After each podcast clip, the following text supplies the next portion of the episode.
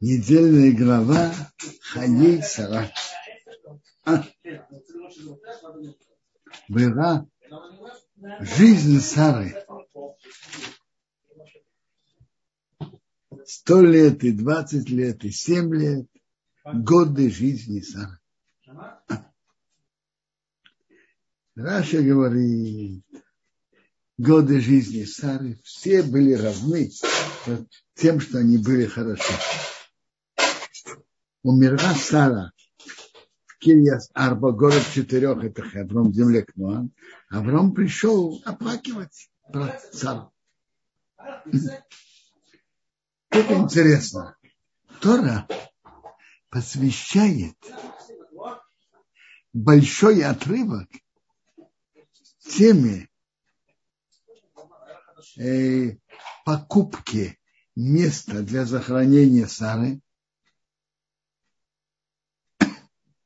о переговорах Авраама с тем, кто был владельцем этого места, как Авраам покупает и как после этого хоронит Сару. Видно, что важность э, хранить человека, и чтобы он был похоронен в своей земле. Только когда Авраам купил, он похоронил сам. Есть Зоа, что Авраам уже раньше попал в то место и видел удивительный свет из этого места. Он видел удивительный свет там.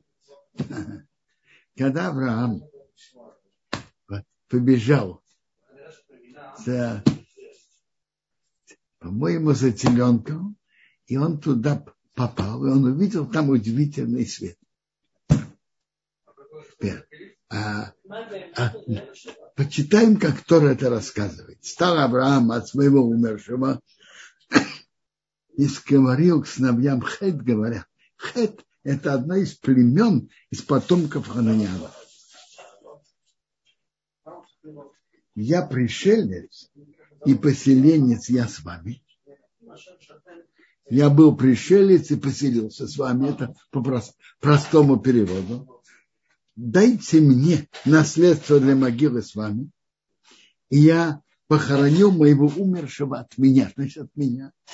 Пока он не похоронен, это основная моя забота и моя обязанность. Я ничем другим не занимаюсь, пока я не э, похороню мою жену Сару. Ответили сыновья Хет Аврааму сказать ему, видите, какое отношение они имели к нему. Послушай, наш господин, ты говоришь, ты пришелец? Нет, ты божественный князь ты среди нас. В лучших моги... мест могилы похорони твоего умершего.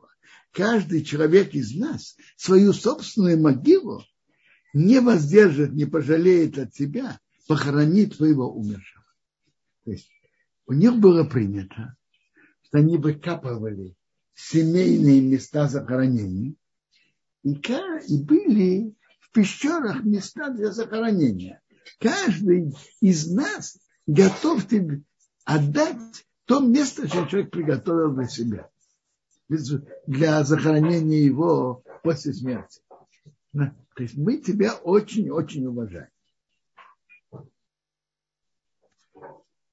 Встал Авраам, поклонился народу земли сыновьям, сыновьям Хет.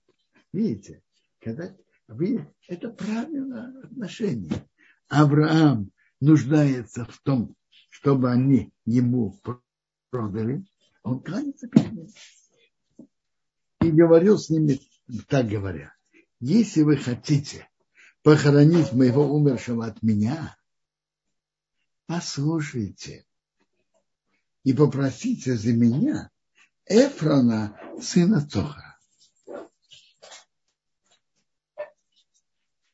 И что он мне дал, двойную пещеру, которая у него, которая в краю его поля. Теперь Авраам поясняет. То, что он говорит, чтобы он мне дал, он не имеет в виду дать бесплатно. Я имею в виду за полные деньги, чтобы мне дал среди вас наследство для могилы. Я имею в виду, чтобы он мне дал за полную сумму. Но то, что он готов мне продать, для меня это подарок. Для меня подарок, что он будет готов мне продать то поле, которое мне важно получить. Я заплачу полную сумму, но для меня это подарок.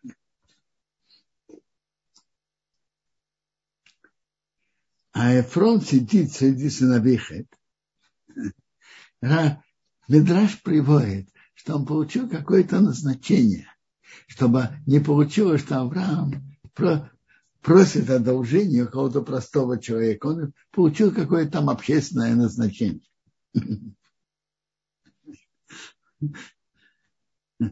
Я знаю, полицейские, полицейские уполномоченные, и ответил Эфрон Хитейский Авраама, сыновей Хейт, для всех, кто приходит в ворота его города, говорят,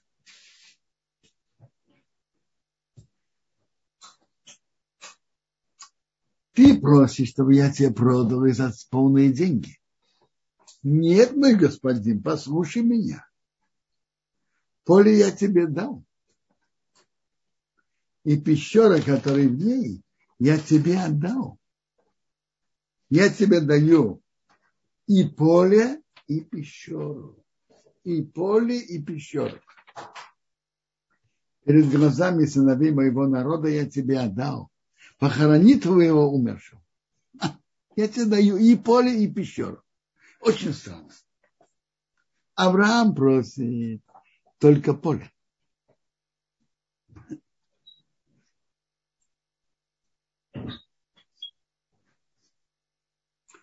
Авраам просит только пещера в краю, на краю поля. А Эфрон говорит, я тебе даю бесплатно и поле, и пещеру. С какой стати он идет давать подарок Аврааму? То, что Аврааму не просил. Он просил только поле, только пещеру. А он говорит, я тебе дам и поле, и пещеру. Что это значит, а?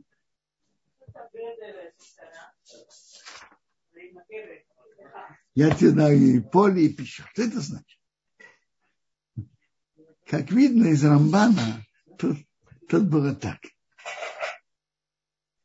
Эфрон понял, что он имеет дело с таким человеком, с, которым, если он, э, если ему это важно, он будет готов заплатить и заплатить, э, может быть, да, даже и больше, больше того, что стоит. И не только когда требует уплату. Малейший, малейший намек Авраама, Эфрона, и, и он положит деньги на стол. Вы знаете, не все люди от намека ложат деньги на стол, большинство нет. А тут он положит деньги на стол. Он Авраам положит. Теперь так. Эфрон про себя подумал, что будет. Если он, это пещера, сколько уже он может попросить за пещеру? Копейки. А вот за поле он может попросить солидные деньги и, и больше э, намекнуть на солидные деньги и больше, то и больше, и намного больше ее стоимость. То есть, а Авраам сказал, пусть он мне продаст пещеру. Другими словами, а мне ты можешь продолжать пользоваться, пусть Эфрон продолжает пользоваться полем, как было раньше. А мне нужно, мне нужно, нужна только пещера. На что Эфрон ответил?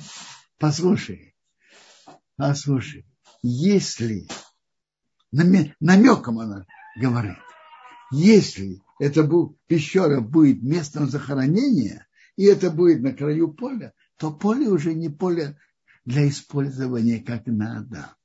И поэтому, и поэтому уже на тебе уж поле тоже в подарок. Я же, я же им пользоваться все равно не могу.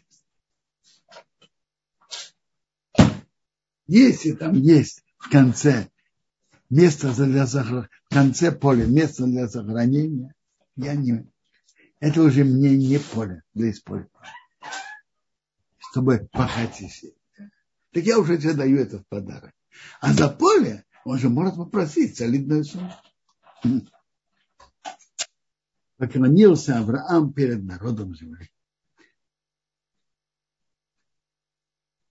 Сказал Эфрону в ушах народа земли, говоря так, если ты меня послушаешь, я уже дал деньги за поле, возьми у меня. И я похороню моего умершего там. Что Авраам так настаивал, чтобы заплатить за поле?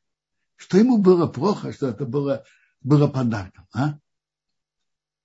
А во-первых, Авраам распространял веру в единого Бога.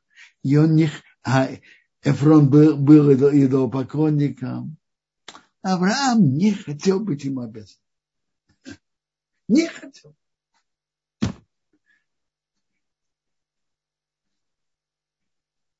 И кроме того, если это подарок, то бывает, что человек потом говорит, знаешь, я тебе дал подарок, думая, что ты ведешь себя как надо. А сейчас же ты ведешь себя совсем, совсем не по-человечески. В таком случае я тебе подарок такой не собирался давать. А уже похоронили Сару там. Что Авраам будет делать? А вот и когда Авраам платит деньги, это продажа гарантирована, покупка гарантирована. Потому что если Эфрон будет вилять носом, а я не думал, я не хотел, знаете, что ему Авраам скажет? Послушай, ты недоволен сделкой? Во-первых, принести сумму, которые, которую я тебе заплатил. Положи на стол. И сядем за стол обсуждения. Прежде всего принести деньги, положи на стол и будем обсуждать. Авраам знал натуру Эфрона, он никогда деньги обратно не принесет. И выходит, что за, продажа за деньги, она сделка более гарантирована. И чем больше денег, тем сделка более гарантированная. Для Авраама было важно сама покупка. Дешевле, дороже. Самое главное приобрести это место. Ответил Афрон Аврааму, говоря ему, господин мой, послушай, земля, которая стоит 400 шкалим серебряных между мной и между тобой, что это? А твоего умершего храни.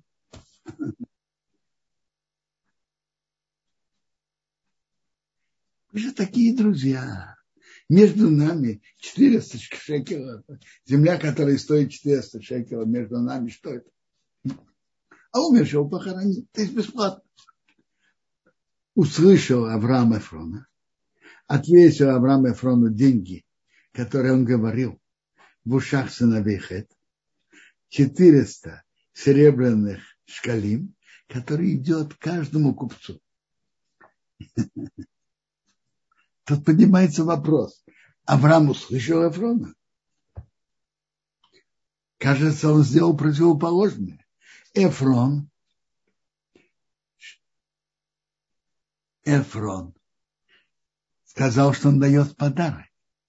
А Авраам дал ему, дал ему деньги. А? Как же, как же читается, Авраам услышал Эфрона? я ответил ему эти деньги. А? Рашбам в комментарии своем говорит три, три слова. Дай лахакиме бермизе. Умному достаточно намека.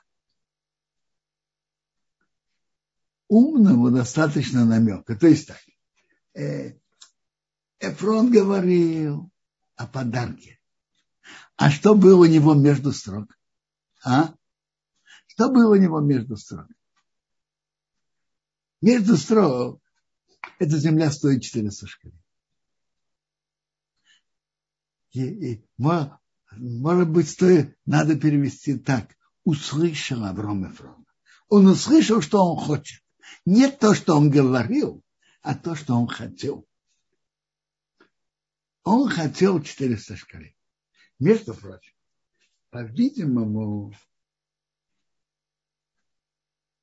по-видимому, земля стоила намного-намного меньше. Мы дальше будем читать про Якова в главе Боейцы, как он купил землю, которую он, территорию, где он распостер свою палатку, за сто ксита. Э, шекел – это 20 ксита.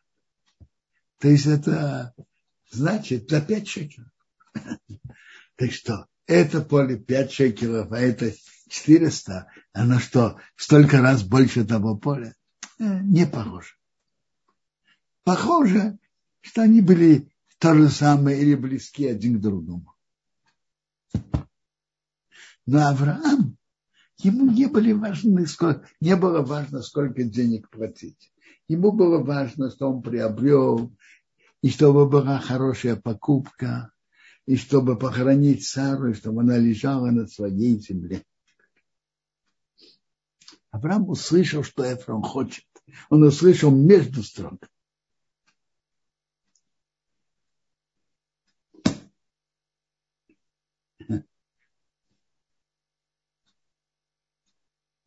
Рассказывает про Равина из Бриска, как, как он провел Шева Брахот для своего сына или дочки в, в гостинице Вакшал. Он спросил хозяина, сколько надо будет заплатить. Тот ему сказал, ну, то, что Равин был у меня, это уже тоже оплата. Равин из близко сказал, платить надо. Если он заплатил. И он говорит, платить всегда надо. Самое дешевое – платить деньгами. Самое дешевое.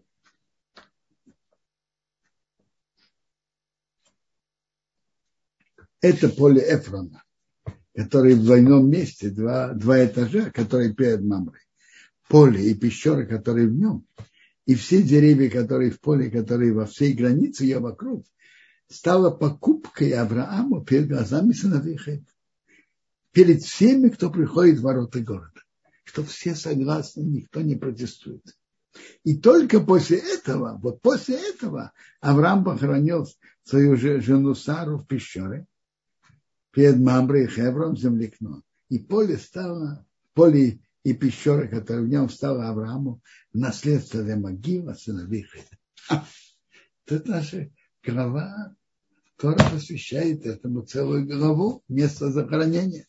И это особое место Марата Махпила, где были похоронены на, по, наши отцы, а до них первый человек, который Бог создал, Адам и Хава, потом Сара и Авраам, потом Ицхок и Ривка, и Яков и. Но пока мы видим, что Тора дает важность месту захоронения. Интересно, еврейскому народе отдают большое внимание э, захоронению людей, захоронению есть обычаи захоронения, хоронят в земле э, хоронят именно на еврейском кладбище. Хоронит именно, именно на еврейском кладбище. Приводится, что если захоронили на нееврейском, и есть возможность, старается, старается всегда перенести на еврейское кладбище. Интересно, люди во время Второй мировой войны, которые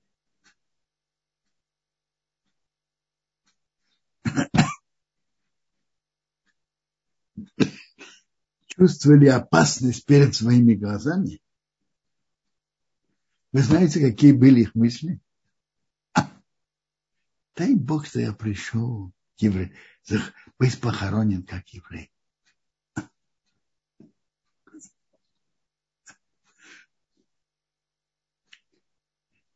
Второе место, где Тора говорит подробно о захоронении, это про Якова. Яков не, не желал быть похороненным в Египте, и он просил Иосифа, чтобы он его не захоронил там, а вынес святую землю и там его похоронил. И Яков приложил к этому большие усилия. Там Медрашим обсуждают, почему Яков так не хотел быть похороненным в Египте. Медрашим говорят там несколько объяснений.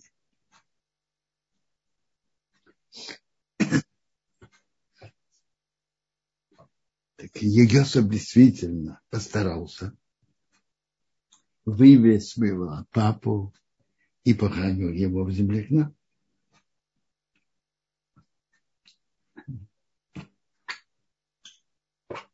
Интересно, что Медраш подчеркивает важность того, что Яков купил это за полную сумму, что хозяин того места Эфрон согласился, э, намекнул, что это столько стоит.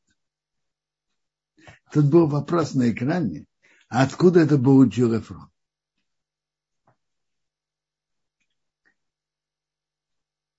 Смотрите. Эфрон там поселился. Может быть, земля была ничейной до этого. И он ее занял. Или там были кто-то какой-то другой народ и ушли. В Раше в начале главы Лехлахот написано, что в начале в этой святой земле жили потомки Шема, родственники Авраама. А когда Авраам пришел, то как раз к шел занимать эту землю от потомков Шема.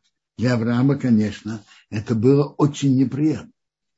Это, это написано в Раше в главе Лехаха. Э, они ушли. Место было ничейным. И Ефрон занял ее. Это стало его. Земля, которая ничейная, кто-то занимает. Это становится его. Есть интересный медраж. Медраж говорит так, что есть три места,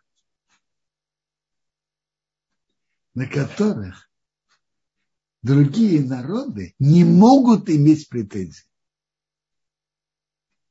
Это пещера Махпила, которую Авраам купил у хозяина той земли за 400 шкалин, заплатил полную сумму. Никто из других народов на это не может иметь претензий. Купил у, у хозяина того места и заплатил всю сумму. Второе место – это место храма. Была эпидемия. Давид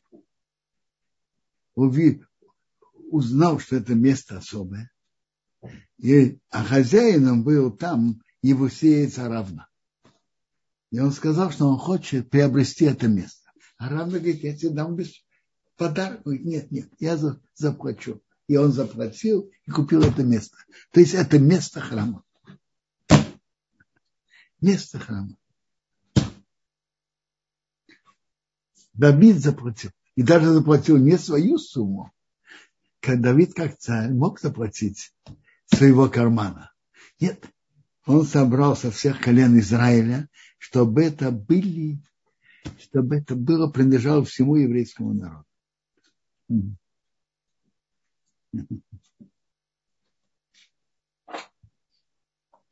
Э, и третье место, место захоронения Иосифа, а это было в Шхеме, и это то поле, которое я как раз уже упомянул, что Яков купил от сыновей Хамора, купил это за сток цвета, то и за пять шекеров.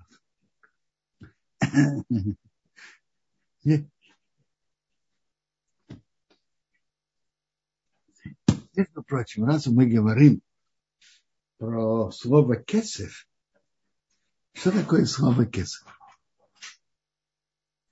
На Рашона Кодыш. Кесев – это серебро, и кесев – это деньги. Почему? Потому что э, былые годы были, были монеты. Деньги были монеты, были, были монеты. И наиболее ходовые монеты были серебряные. Поэтому слово кесов это и серебро, и монета. Ну,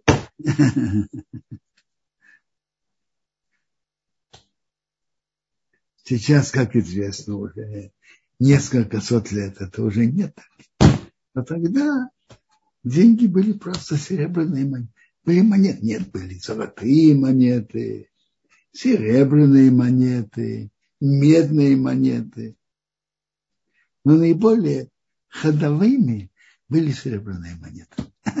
Наиболее дорогими, наверное, золотые, а наиболее ходовыми были серебряные.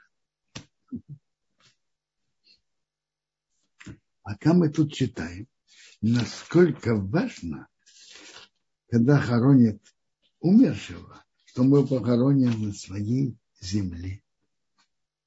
Только после того, как Авраам договорился с Афроном и заплатил всю сумму, только после этого он похоронил.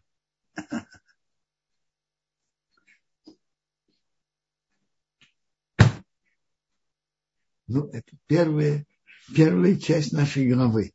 Вообще-то,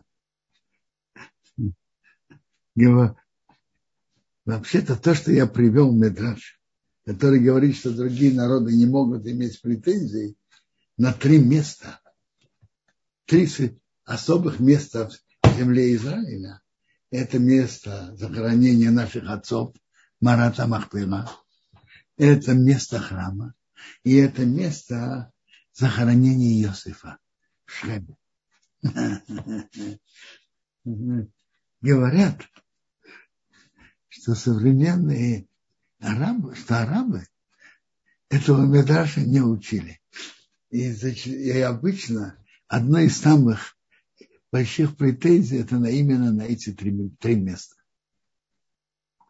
Но я думаю, что Медраш тут совсем не имел в виду пророчески предсказать нам, что будет, и сказать, что на эти три места никто не будет, не будет, никогда не будет иметь претензий. Я думаю, не это имел в виду Медраж. Я думаю, что Медраж имел в виду сказать что-то совсем другое. Он имел в виду сказать, что правильно, когда ты захватываешь войной, это тоже может быть приобретением. Но все-таки когда ты платишь полную сумму денег хозяину того места, это приобретение более высокого духовного уровня. Эти три места куплены у, из, у хозяев того, того, тех мест. Заплатили всю сумму, что они просили, и это духовная сила приобретения платят за что-то, это имеет и духовную силу тоже. Так, так мне кажется.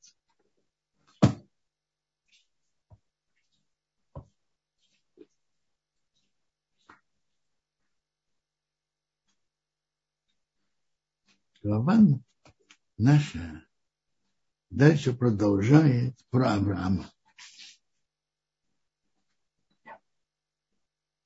Что Авраам состарился, пришел с днями, и Бог благословил Авраама во всем.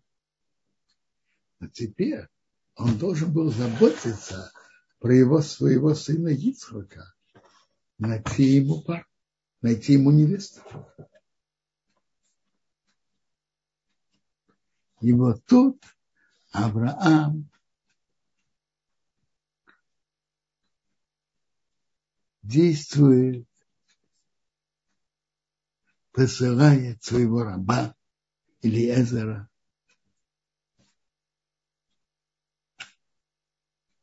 и дает ему ясные и четкие указания, куда пойти,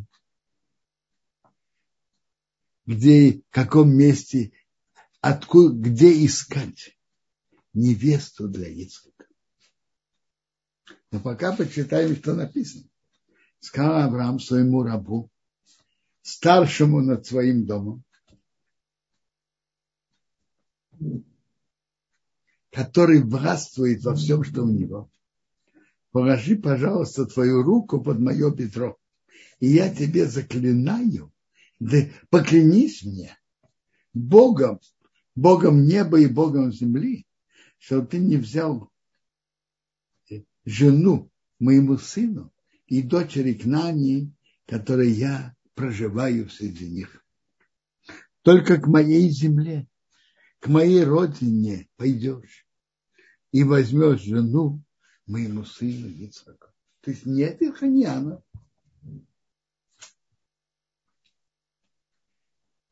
Чем он требует от него клятву? Положи руку под мое бедро. Гимаре приводится, что когда делают, дают клятву, берут какой-то святой предмет. Свиток Торы, тфилин,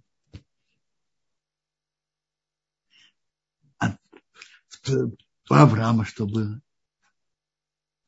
Союз, обрезание, который Бог с ним заключил. И он велел ему поклясться этим союзом обрезания.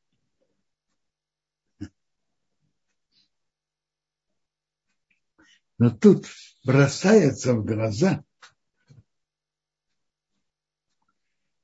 что тут говорит Тора пишет про Элиезера несколько титров, раб, раб его, да, старший над домом, значит, старший над домом, руководил практическими вещами в доме Авраама. Руководил. И дальше, который властвует во всем, что у него. Есть слово Мошера, есть Мелах. Мелах – это кого приняли по, по их, желанию. А Моше властвует. Он властвует.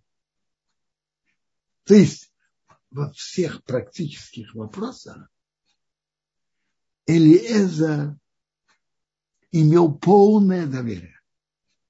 Он делал то, что он считал нужным, и на него полагались. А тут насчет э, искать невесту для Ицхака, у него просят клятву. А? А почему? Почему? Потому что во-первых, потому что практических материальных вопросах Ильязар имел полное доверие. А, в, а найти достойную жену, достойную невесту для Ницхака – это духовный вопрос. А достойной невесты зависит будущее дома Исхака. Очень много зависит от, от хорошей жены и от хорошей мамы дома. Очень много зависит. И поэтому он, и он не хочет от дочерей к нам, и он берет у него на это клятву. Так интересно. У Элиеза, у Авраама, Элиезер в практических материальных вопросах имел полное доверие. Руководил домом, властвовал во всем. А вот в духовных вопросах он не полагался полностью. Он потребовал у него клятву. Папа за отцом приводил, что рассказывает такую историю.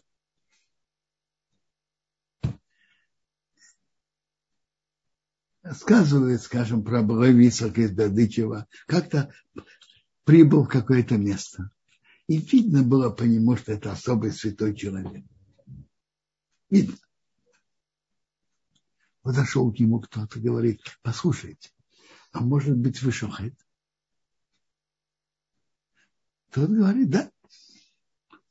Он говорит, а тот, по-видимому, тот был э, хозяин, работал на бойне.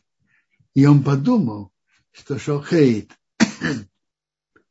который приезжает тут, он сможет его попросить, чтобы он зарезал пару телят там, на несколько, на какие-то десятки копеек дешевле, чем местный, чем местный шохейт-резник.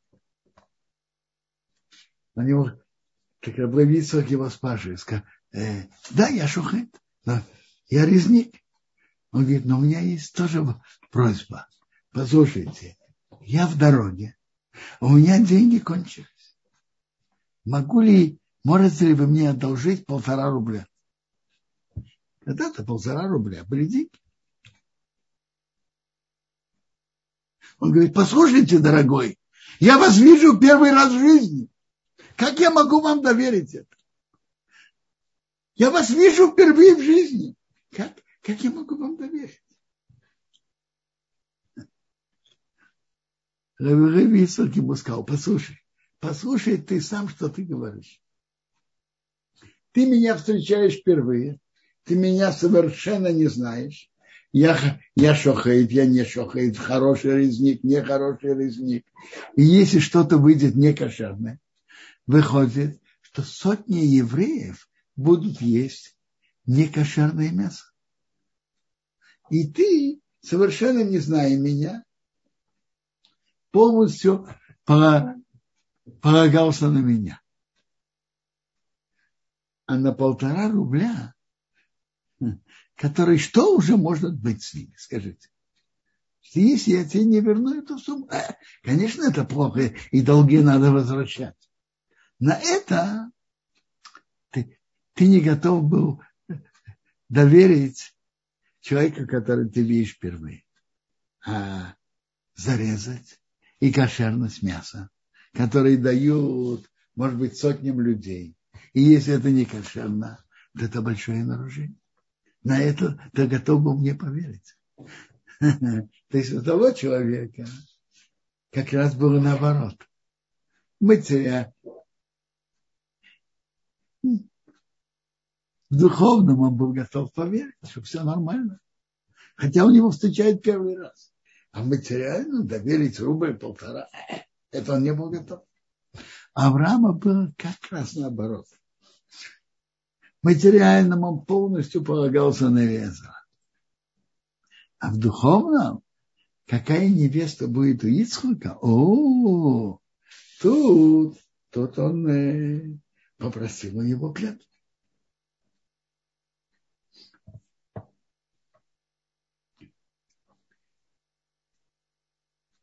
И наша глава занимается поиском невесты, ищет духа Ицхака.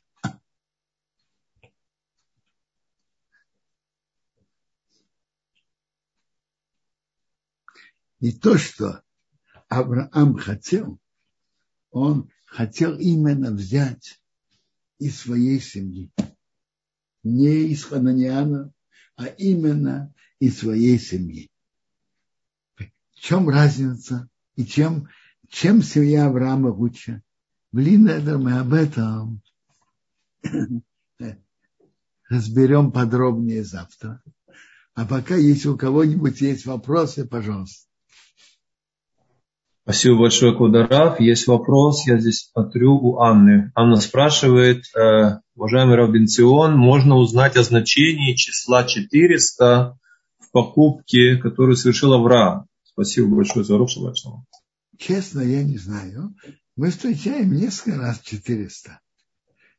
допустим, в главе воейцы с Исавом были 400 человек, а в какое-то содержание я не знаю. Не знаю.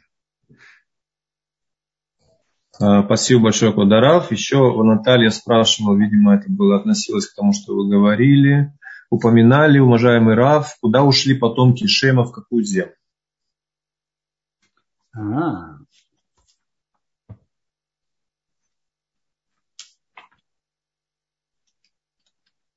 Смотрите.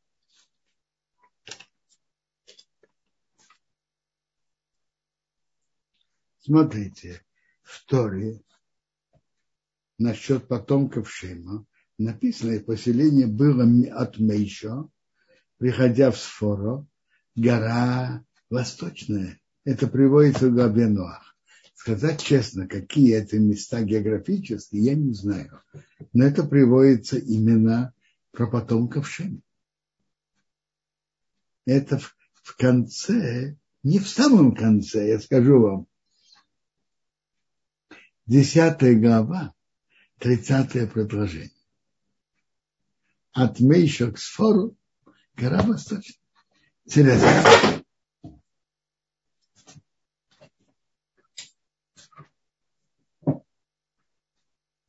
Интересно.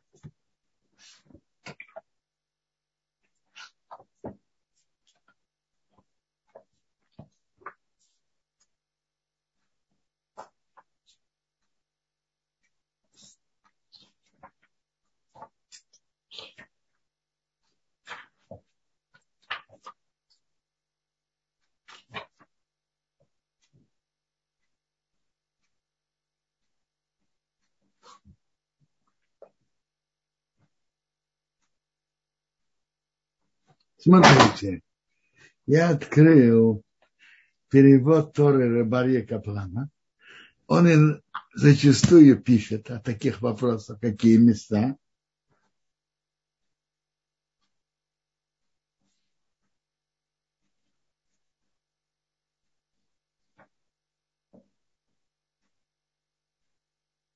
Смотрите, тут есть два, два объяснения это относится ли к поселению потомков Яктана, или вообще ко всем детям Шема.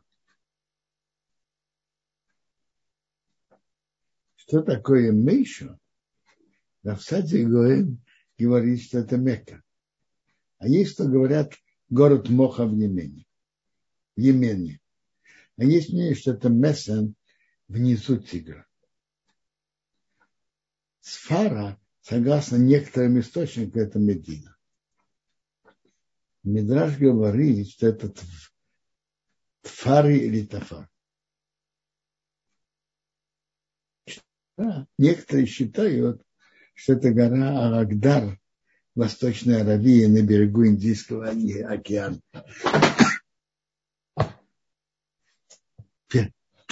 То, что написано, есть кто понимают это потомкам Яктана, о котором говорится раньше, а некоторые говорят про всех потомков Шема.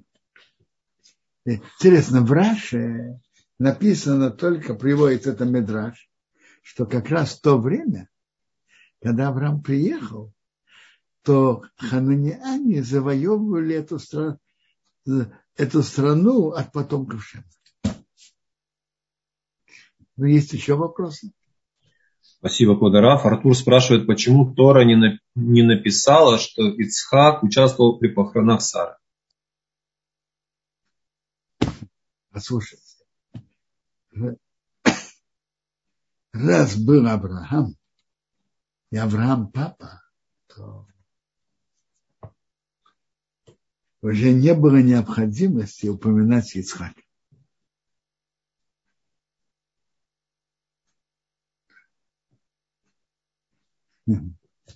Нас Авраам был, и он папа. Не было необходимости упоминать Исхака тоже. То, что упоминает про Авраама, Ицхак и Ишмаэл, папа уже умер, остались только дети.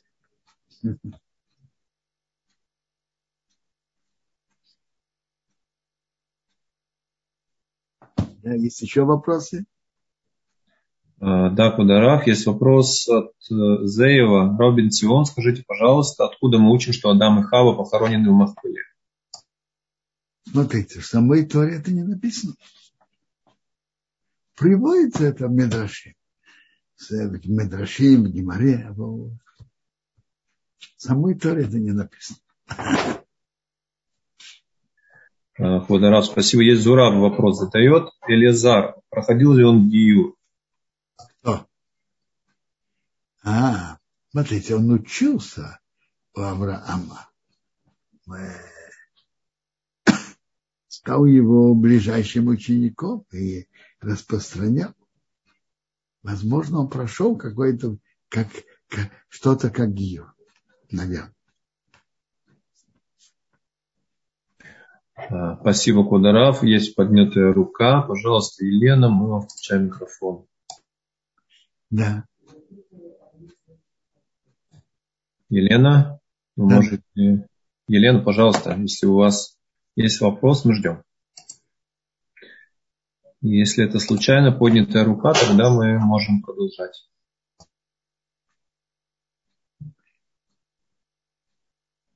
Да, видимо, случайно. Случайно. Мы идем. Когда?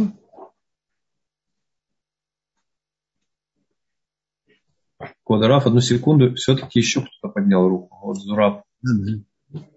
Да, Зураб, включили вам микрофон, пожалуйста. Да, шалом вам, шалом. Hello. Я бы хотел спросить, да, вот только что вопрос, что, ну, ответили, да, он, скорее всего, что там э, проходил как бы Гиур, да, но Гиур проходить, это же должен образование по-любому делать, правильно? Ведь такого же нету, что он там пол Гиура проходил. Или он полностью стал евреем Элизар, или просто он придерживался еврейских как бы знаний. Смотрите, приводится Авраам и Гая, Сора Магаера, женщин. А вот как это было? Послушайте, мы не видим то, что было у Авраама, чтобы было продолжение дальше. Продолжение дальше только Ицхок и его потомство. Мы не видим продолжения дальше. От всех учеников, которые шли за Авраамом. Мы этого не видим. Знаете, почему спрашиваю? Вот у меня есть друг, он где-то 7-8 лет уже придерживается к монотеизму, да, э, хочет гюр проходить. И все время вот что-то как бы мешает. То войны начинаются, то еще что-то, да но как бы он полностью продерживается. Но все равно это же не считается правильно, что он там еврей, пока э, Гиур не пройдет, пока, Микву не пройдет. Пока он не делает обрезание, Микву перед Бедином из трех, из трех достойных дая, судей, он еще не становится евреем. Это понятно, но само то, что он интересуется еврейством, хочет служить Богу. Это уже тоже. И всех народов, те, которые хотят соблюдать все митцвот и служить Богу, это тоже уровень. Но стать евреем – это другой уровень, более высокий. Хорошо, а тогда как вот э, понимать вот это, да, что тот, у кого мама еврей, считается евреем, второй тот, кто проходит гиур, и третий, кто говорит «я еврей». Вот этот третий, вот когда вот он говорит «я еврей», это считается он, что еврей? Смотрите, это же вопрос, что в действительности сказать может любой.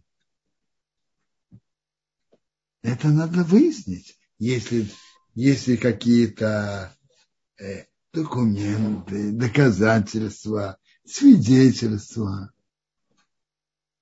А иначе просто человек говорит, я еврей. Каждый может это сказать.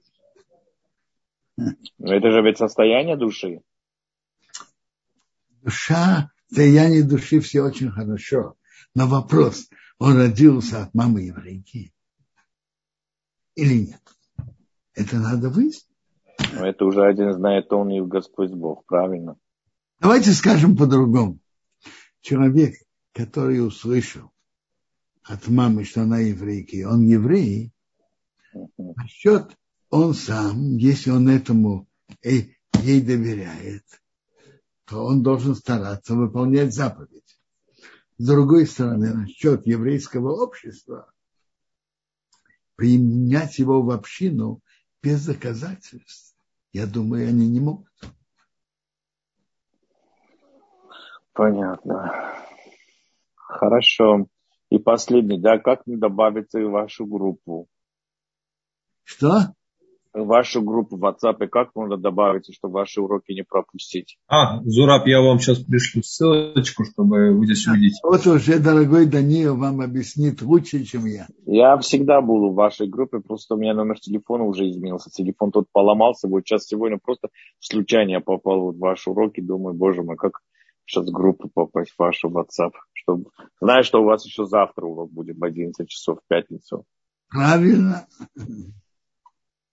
Я присутствовал вместе и по телефону разговаривали. Ради. Спасибо вам большое. Спасибо. Зураб, уже есть ссылочка, можете подключаться, если скопируете себе, чтобы она у вас была. Хорошо, сейчас. А где-то ссылочка где? Здесь прямо вот э, в нашем чате вебинара нашего здесь. Хорошо, спасибо вам большое. Э, есть еще вопросы или продолжать дальше? Подарав, я думаю, что мы можем пока продолжать. А, я прошу прощения, кто не увидел, одну секундочку, мы еще раз пошлем, чтобы увидели все. Да, вы правы, она пошла только к докладчикам, а теперь она должна появиться у всех. Так, Водорав, мы можем, по-моему, продолжать. Тора отдает важности личности, кто, кто будет жена Ицхака. И Тора посвящает этому э, большинство нашей главы.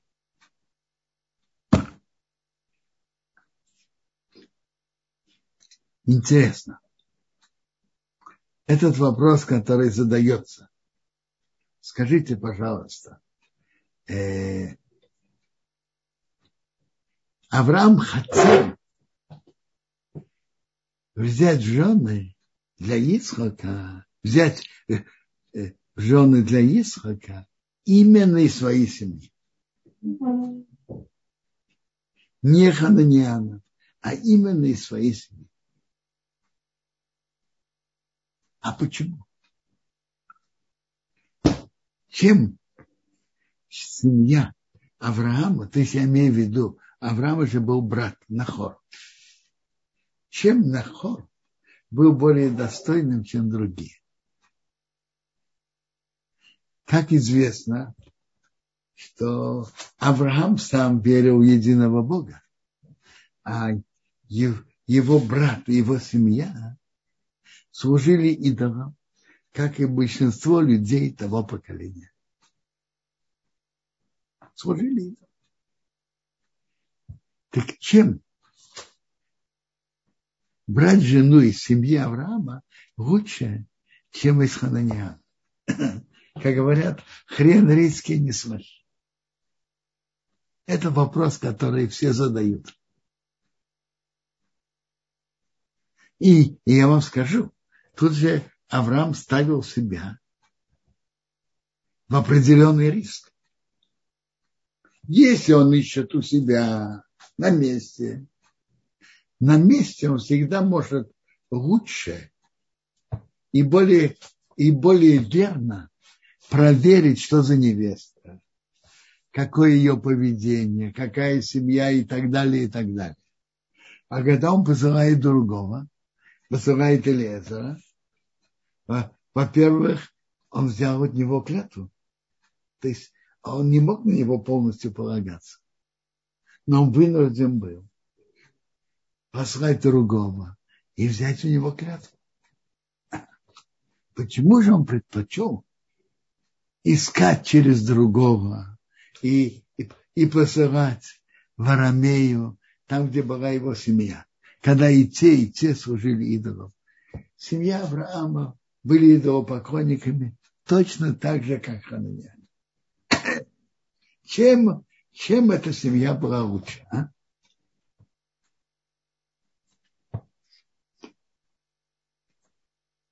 Этот вопрос поднимает э, ран своих дрошот.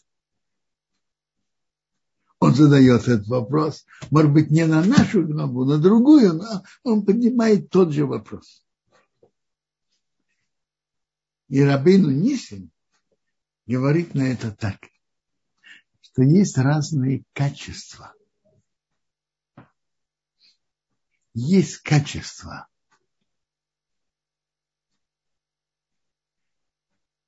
натуры, доброта или наоборот жадность и алчность.